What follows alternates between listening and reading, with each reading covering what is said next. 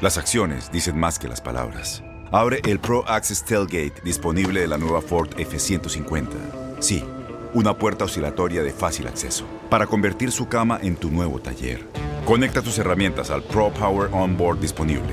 Ya sea que necesites soldar o cortar madera, con la F-150 puedes. Fuerza así de inteligente solo puede ser F-150. Construida con orgullo Ford. Pro Access Tailgate disponible en la primavera de 2024.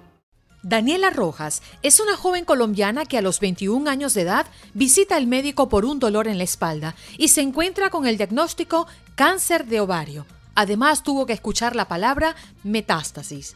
Allí comenzó su batalla y no ha parado por los últimos cuatro años.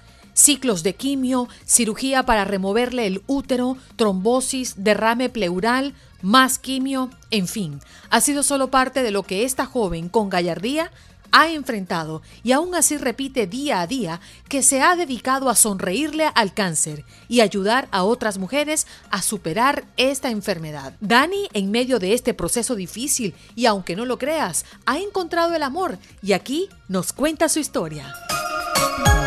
¡Ay, qué rico! Tomarse en la mañana un cafecito calientico.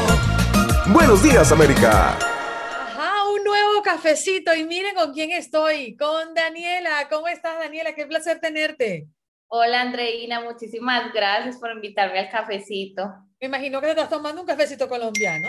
Ay, sí, claro, clarito. Y eso que le añado a veces un poquito de panela y sabe delicioso. ¿Panela viene siendo el papelón para nosotros en Venezuela? Creo que sí. Ajá, que es un dulce duro, una piedra. Eso, Ándale, ay, fíjate que yo no me lo he tomado con papelón, pero mi abuela hacía un cerrero. Tú sabes que en Venezuela tenemos eh, muchas identificaciones de café. El guayollito es ese que es clarito, que es clarito, que no, no tiene mucho café concentrado. El cerrero es aquel marroncito, pero que no es tan intenso como un espresso, ¿no? Y bueno, por allí se va la cantidad. ¿A ti cómo te gusta tomártelo? ¿Suavecito, con leche? No, a mí me gusta clarito. Ajá, guay, clarito y en la mañana más que todo, que es como que uno como que lo activa más que todo a iniciar este día. Si yo pudiese inyectarme café, me inyectara, mi amor. Porque eso es lo que a mí me hace levantarme de mi cama a las cuatro y media de la mañana, que es mi horario para comenzar Buenos Días América. Pero Dani, vamos a hablar de tu historia, vamos a hablar de ese momento cuando fuiste al médico a revisarte por un dolor de espalda y te hicieron un diagnóstico que no te esperabas. Sí, así es. Em, me dio un dolor muy fuerte de espalda que me llevó a urgencias. Cuando llegué, em, me dijeron, no, es que tú no tienes en sí un dolor de espalda, tienes es cáncer de ovario, tienes un tumor muy grande en el ovario. Y yo quedé como que, como así? Pues es una, es una noticia que uno no se lo espera y sí que menos a los 21 años. Pero como que yo, como así, ahí queda uno como que, que, que me pasó porque tan joven, qué es lo que está sucediendo. Pero también pensé como que gracias a Dios fue a mí y no a alguien de mi familia, porque ahí sí me hubiera dado mucho más duro.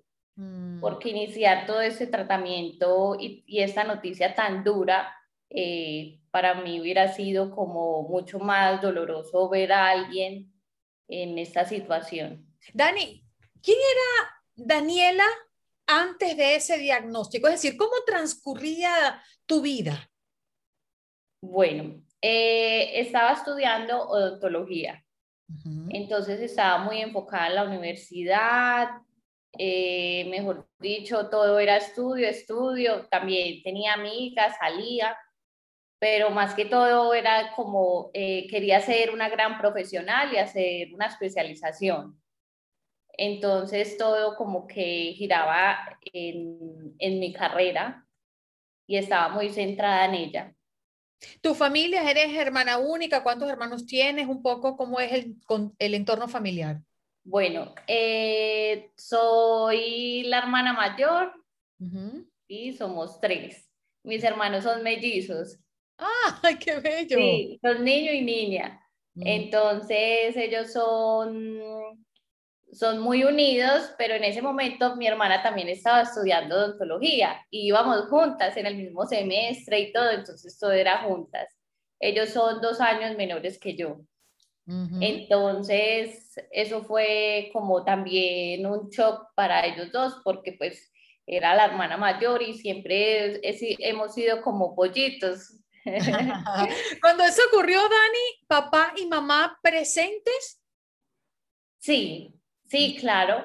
Mm, mis papás fueron los que me llevaron a la clínica y, y ahí fue, fue la noticia. En ese momento mi mamá como que trató de darme eh, la fortaleza, porque eso sí me lo ha transmitido ella, como la fortaleza y la paz, que es lo que uno debe tener en ese momento. Mi mamá es no, ella en ese momento me dijo, no, Dani, hay que hacerle, vamos a iniciar este proceso. Y entonces ella al transmitirme eso me hacía también sentirme tranquila, que es como lo, lo más importante y así fue el apoyo de todos nosotros, pues nosotros cinco hemos, eh, siempre hemos sido muy unidos y siempre va como todo del amor y la tranquilidad. Entonces eso ayudó bastante, ese, ese gran apoyo y ese gran motor. 21 años, universidad, juventud, la flor de la vida. ¿Había novio? En ese momento no, no tenía novio estaba soltera y es más, los médicos me decían, eh, ¿tienes pareja o algo? Yo no, estoy soltera. Y me decían, qué bueno, porque hemos notado que cuando detectan cáncer, eh, dejan a, a, la persona con la que están. Y yo decía, pero pues, ¿cómo alguien puede eh, dejar, pues, dejar a una persona en una situación como esa? Y sí que más con una noticia, que es algo que le puede pasar a cualquier persona. Pero del corazoncito vamos a hablar porque vamos cronológicamente. Y es que eso es una de las cosas que más me llaman la atención de tu historia. Será por eso mismo que te dijeron los médicos, ¿no? Eh, esa tendencia a abandonar a esa persona que, bueno, lo que tiene es un enlace sentimental, más no legal, porque, bueno, son novios, salen y, y disfrutan el momento y además son jóvenes. Ese día, tú, 21 años, sales con este diagnóstico ¿Cómo visualizas? Porque e, era como, me imagino, eh, encontrarte con una pared al frente y decir, ¿ahora qué? Eh, la vida me cambió de color. ¿Ese fue tu caso? Sí, claro que sí. Pues en ese momento eh, yo dije, me cambió, me cambió totalmente, pero ahora tengo que cambiar mis metas. Antes era en torno a una carrera que ya no la puedo continuar por, por el estrés pero digo que ahora cambió mis metas porque quiero ayudar a personas que están pasando por esta misma situación. Es más, yo me daba cuenta que, que cuando yo iba a quimio, eh, llegaba con una actitud triste, aburrida, llorando y me daban más los efectos secundarios. Mm. A cuando iba tranquila, como que sí, hoy me toca quimio, tengo que estar tranquila, tengo que estar en paz, tengo que estar acá concentrada en la quimio. Y entonces esa es como, como la meta mía, como tratar de verle el lado positivo al cáncer, porque para mí el cáncer eh, no es como la enfermedad terminal que todo el mundo cree que es. Para mí el cáncer es como vivir con un resfriado y yo lo tomo así. Aún y cuando te nombraron la palabra metástasis, a mí me nombraron la palabra metástasis cuando me, en el primer día, cuando me diagnosticaron el tumor en el ovario. Y más sin embargo no significó como sinónimo, no, me voy a morir, no. Para mí esto es como cuestión de actitud y tengo que ponérsela toda y hay que hacerle hasta donde Dios y la vida me lo permitan. ¿Eso fue hace cuánto tiempo? Eso fue hace tres años y medio. O sea, que tú estás pisando ahora los 24, 25 años. Cumplí 25 años, sí, en septiembre. Estos más de tres años que has vivido mm, con el tratamiento, con la insistencia, con adaptar tu vida para tener mejores resultados, ¿cómo es? ¿Cómo son los cambios? Sí, en tu vida. Bueno, eh, primero inicié con la alimentación. Mm. Me quitaron muchas cosas de la alimentación que tenía, que eran como embutidos, carnes de cerdo, azúcar, cosas muy procesadas, comidas chatarras. Y mi mamá me lo fue adecuando como a mí.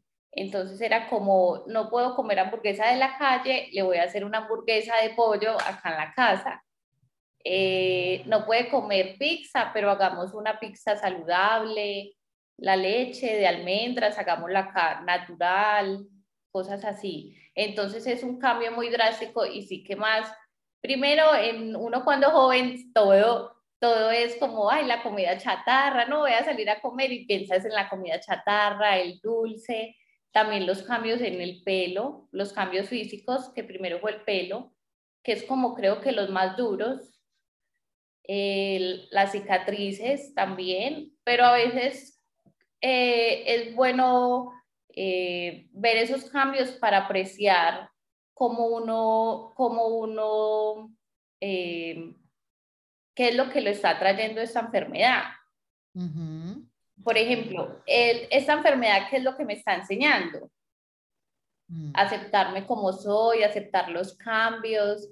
Eh, la cicatriz, yo me miro al espejo y veo mi cicatriz en el abdomen y yo digo, eh, es una cicatriz donde me, pues donde me muestra que es todo lo que yo he como superado, que es lo que me ha traído hasta acá. Es como ver lo positivo en las cosas que nos han marcado, como el, el cuerpo. ¿qué, ¿qué, te dicen los médicos hoy? ¿Cuál es tu estatus?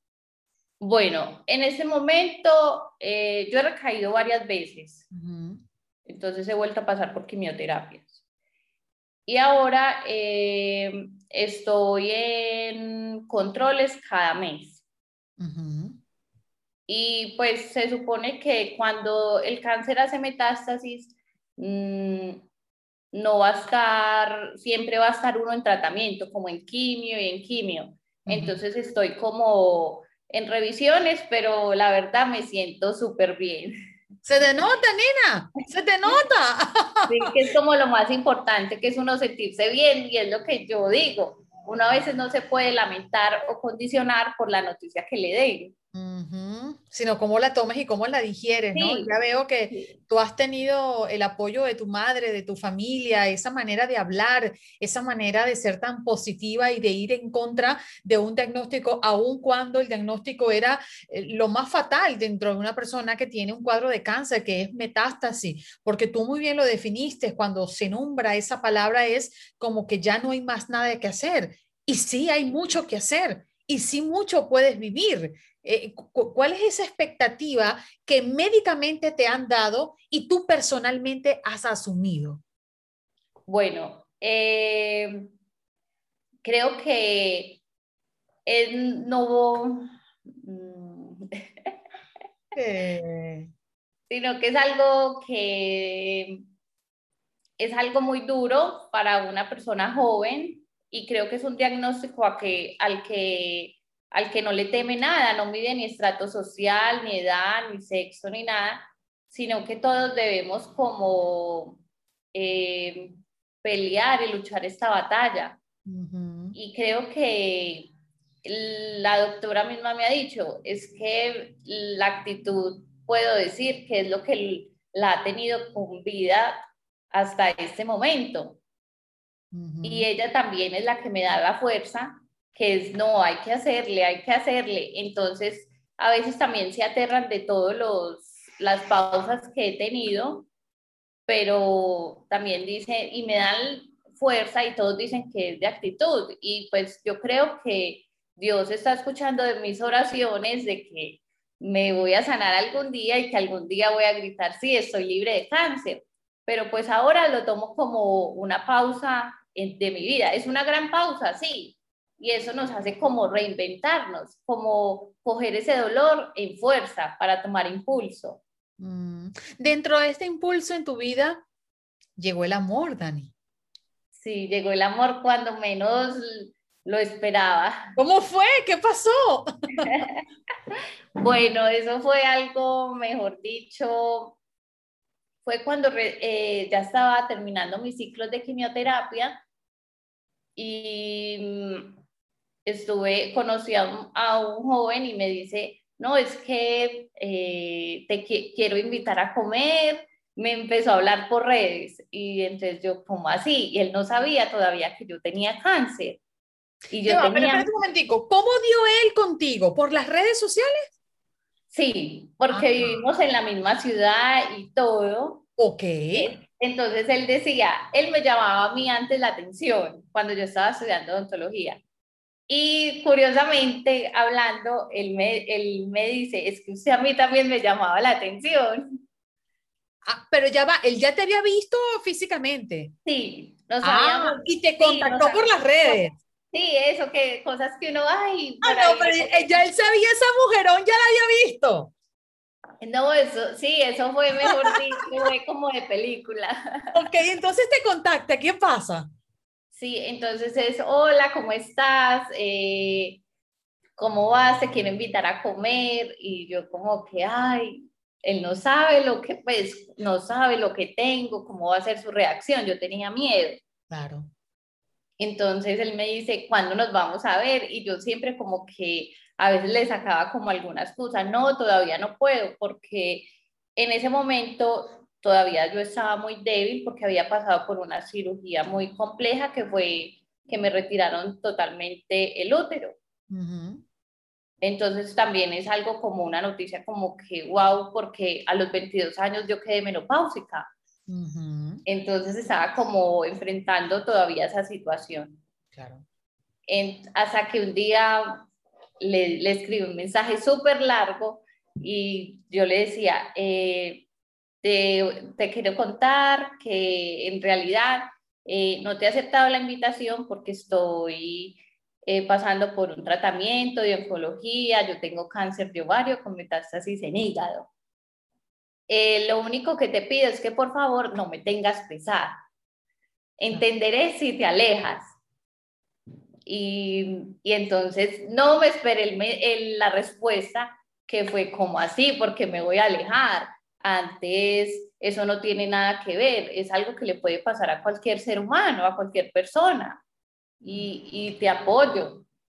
Y yo como que, wow, pues es algo que uno no se lo espera porque por lo que habían dicho los médicos y por y muchas personas en el tratamiento.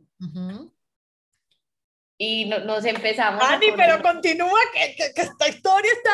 Ok, entonces él sabía y dijo: no le importa. ¿Salieron cuándo? ¿Qué pasó? Sí, cuando una vez decidimos salir a comer y él me decía: es que yo la veo y parece como que no tuviera nada. Entonces yo, no, es que pues yo sí tengo, pero pues hago como si no tuviera. Pues para mí eso no es limitación de nada. Entonces él, ay, ¿cómo así? Entonces a él eso le gustó mucho. Y se, se, siguieron viendo las cosas y después nos convertimos ya en novios, ya éramos novios. Pero él me ha apoyado desde que le conté, desde que le conté sobre mi diagnóstico y creo que eso es como lo más importante, porque muchas personas, así como dicen en el matrimonio, en la salud y en la enfermedad. Entonces, él me ha apoyado, pero al revés, en la enfermedad y lo que yo le digo a él, me ha apoyado en la enfermedad y espero que me apoye en la salud. Y yo le digo, yo tengo lo más importante. Yo le, yo le digo, puede que yo tenga cáncer, pero tengo lo más importante que salud, tengo vida. Y entonces él dice es que eso es, eso es lo más bonito, ver como la actitud positiva, como que sí, yo puedo, tú puedes, podemos todos. Dani, entre tú y yo así, tú y yo nada más, cuéntame una cosa. Eso es eso de tener a alguien al lado que acepta caminar contigo en momentos difíciles como estos, ¿te inyectó vida? Sí, cambió totalmente mi vida para bien. Sí, que uno dice como que eso fue como uno de mis motores y es como el que me ha, me ha dado impulso. Primero está el motor, el amor de mi familia. y también el de él, que eso, mejor dicho, es como el motor que yo tengo que me impulsa como a seguir, como que yo tengo que salir de eso, tengo que luchar contra el cáncer porque eso es, eso es como, eso es vida, el amor es vida. Es una motivación, además de todo lo que te ha ocurrido teniendo a tu familia al lado. Ahora, tu papá y tu mamá, ¿qué te dijeron?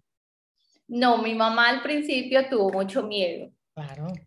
Sí, porque mi mamá me decía, Dani, usted no puede tener emociones fuertes, ¿qué tal que él más adelante le diga que no? Pues, y eso a mí me dolería, porque en una situación como esa, pues no me gustaría. Y mi papá también, mi papá es una persona demasiado sensible y además como él es hombre, entonces también él él sabe como que le duele más lo de la hija, entonces es algo como duro, pero a, la final eh, ellos lo conocieron y descubrieron que, que no, que él, mejor dicho, está desde el primer momento apoyándome. ¿Qué edad tiene él? Él tiene 34. ¿Y hablan del futuro? Sí, es más, hace un año nos comprometimos. ¡Ándale, Dios mío! ¡Qué cosa tan espectacular! Sí, sí. Eso fue, mejor dicho, de muerte. ¿No te lo esperabas? No, no me lo esperaba. Habíamos sí hablado del futuro, pero pues no pensé que era como tan... Oye, un año es un compromiso. Sí, claro. Dani, ¿tú estás comprometida? Sí, estoy comprometida. A luchar por ti y a luchar por tu amor. Sí, claro, así es que es como lo más importante. Mm. Y eso es, mejor dicho, para mí fue un mejor, no, eso fue, ha sido como el momento más emocionante de mi vida, que es un día como inolvidable. Claro. Porque es uno de los sueños eh, como, como, eh, sí, ya estoy como, eh, ya soy, pasé por un proceso doloroso, pero también me ha traído muchos momentos de felicidad. Eh, ¿Eres más sensible ahora emocionalmente o eres más fuerte? Soy más sensible. Mm.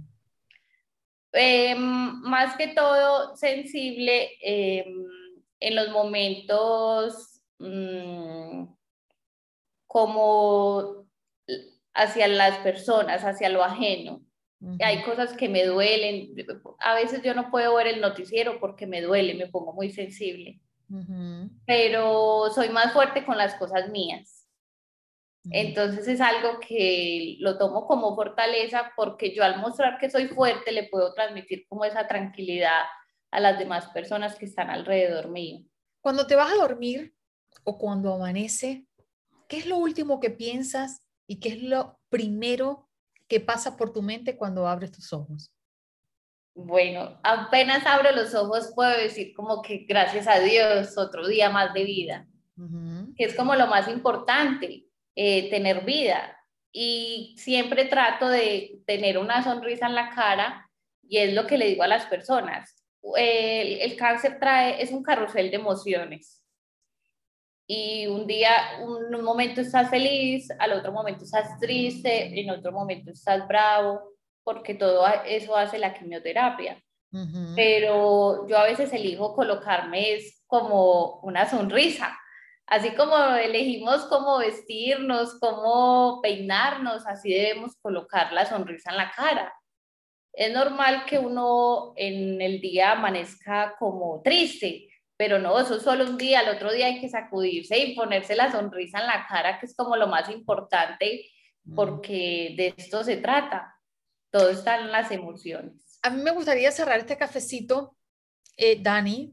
Primero debo confesarte que estoy muy sorprendida de las ganas que tienes de vivir, de tu espíritu em, positivo, de esas lecciones que nos das en cada frase. He conocido y he tenido eh, lamentablemente la pérdida de personas que han, morido por, han muerto por cáncer muy cerca de mí. Y la verdad es que no he vivido en carne propia porque no están viviendo conmigo ellos, pero como amigos y como familiares cercanos puedo entender lo que puede pasar en el entorno familiar cuando algo así ocurre. Y tú teniendo solamente 21 años, una muchachita que apenas arranca su vida, tiene esta disposición de lucha, tiene este mensaje para el mundo entero, a pesar de haberme nombrado la palabra más cruel dentro de una enfermedad como el cáncer, que es metástasis, aquí estoy después de casi cuatro años, luchando con sueños, con proyectos, con un nuevo amor, comprometida para casarme. Wow, Dani, habla de esas personas que hoy tienen quizás una pena mucho menor que la tuya, científicamente hablando, y que quieren tirar la toalla y que no tienen la fuerza. Háblales tú, que si tienes con qué decirnos adelante. Bueno, eh, es un mensaje que creo que todos debemos apreciar lo más importante que es la vida. Y sí que más que no hay mayor riqueza que la salud. Y solo el hecho de uno despertar, eh, poder como transmitir todas esas emociones hacia las personas es una, es una oportunidad muy grande hay personas que quieren estar como en el papel tuyo en el que hoy estás. ¿Cuántas personas hoy quieren caminar, quieren tener esa salud? Nos quejamos a veces por bobadas y que son insignificantes y todo tiene solución, todo problema tiene solución y la única solución eh, a la que no hay es la muerte, que es algo que nos... Eh, que nos debe de ocurrir a todos, pero debemos encontrar es nuestro propósito de vida, vivir conscientemente. Por ejemplo, hay personas que, y se lo puedo decir, que eh, estamos comiendo, pero no estamos comiendo en realidad. Nuestra mente no está comiendo, nuestra mente está pensando, ¿qué debo de hacer? Y no, debemos es como disfrutar y vivir cada momento. Y eso es lo que nos hace felices disfrutar todo este proceso, porque eh, la felicidad no es la meta, todo, la felicidad es el proceso. Entonces creo que cada persona debe encontrar el propósito de vida y de ser más agradecido. Y el vivir el ahora, el disfrutar el camino. Es muy cierto lo que dice Dani, y esto ha sido un tema de conversación con muchos seres queridos recientemente, con el tema de la pandemia, donde nos han descolocado, donde eh, hemos tenido que, asumir roles que capaz nunca antes habíamos pensado asumir al menos tan pronto y, nos quejamos de todo lo que está alrededor, pero al final tenemos salud, tenemos trabajo, tenemos familia y no nos acostumbramos a vivir el ahora, el momento que estamos aquí en carne propia, sino pensar qué puede pasar mañana si no tengo. Pero hoy que tengo, no lo disfruto, no lo valoro, no lo agradezco. Y, y es muy cierto, lo que tú dices es una verdad. Sí, así es. Es más, yo digo a veces, si yo, si uno le debe sonreír a todo, si yo le sonrío al cáncer, ¿cómo una persona no le puede sonreír a la vida, a los problemas, a los dolores, todo? Es más, uno puede tomar el dolor como un recuerdo de que, como, como un recuerdo de que sí, tengo fuerzas. Entonces a veces el dolor, uno a veces se queja de un dolor, pero no, el dolor a veces significa como que sí, yo tengo fuerzas para luchar con ese dolor. Entonces cualquier persona, le, si yo le sonrío al cáncer, cualquier persona le puede sonreír a cualquier problema. Definitivo, definitivo. Salud con un cafecito. Además, hablamos de tu emprendimiento antes de, marchar, de marcharnos. ¿Qué tienes allí? A ver. Claro que sí, mira, eh, tengo un emprendimiento porque es mi familia toda es cafetera. Entonces estamos en este proceso y es un, en realidad es un antioxidante importante y es súper bueno. pero es un café que tiene un... Cuéntame un poco el producto. No, es un café gourmet. Ajá. Sí, entonces es súper delicioso, tiene aroma eh, a chocolatado, entonces es súper rico. ¿No me puede mandar unos para Miami? Sí, claro que sí. ¿Sí? Ajá, ¿y dónde lo conseguimos? No, sí, claro, eh, se pueden comunicar conmigo a la página que es Dani Sonríele al Cáncer y yo ahí eh, les estaré tomando los datos y todo. ¿Y esto nace de ti en este proceso? Sí, claro que sí. Eh, todo esto lo veníamos pensando porque yo no puedo continuar con mi carrera, pero quería como eh, ocupar, ocupar mi tiempo, que es como lo más importante, y yo, pero ¿cómo hago? Y como ver toda esa tradición en mi familia me llevó como a todo esto, porque uno siempre sale y es, ay, eh, a tomar café. Y creo que lo, no hay como mejor sensación de uno estar en el campo y como eh, tomarse una taza de café, que es como lo más agradable. Mm. Como que... ¿Sabes, como... ¿Sabes con qué sueño?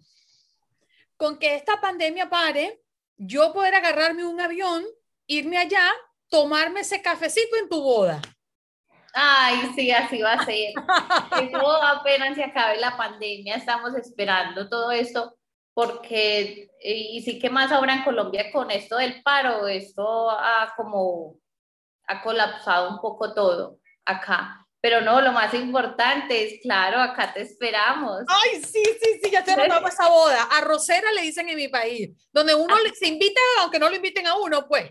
Sí. Dani, no, claro que sí. Ojalá pueda abrazarte muy prontito y estoy Ay, muy sí, así va ser. Muchísimas gracias. Ay, qué rico. Tomarse en la mañana un cafecito calientico. Buenos días, América. Boost Mobile tiene una gran oferta para que aproveches tu reembolso de impuestos al máximo y te mantengas conectado. Al cambiarte a Boost, recibe un 50% de descuento en tu primer mes de datos ilimitados. O, con un plan ilimitado de 40 dólares, llévate un Samsung Galaxy A15 5G por $39.99. Obtén los mejores teléfonos en las redes 5G más grandes del país. Con Boost Mobile, cambiarse es fácil. Solo visita boostmobile.com. Boost Mobile, sin miedo al éxito. Para clientes nuevos y solamente en línea, requiere AroPay. 50% de descuento en el primer mes requiere un plan de 25 dólares al mes. Aplican otras restricciones. Visita Boost Mobile para detalles.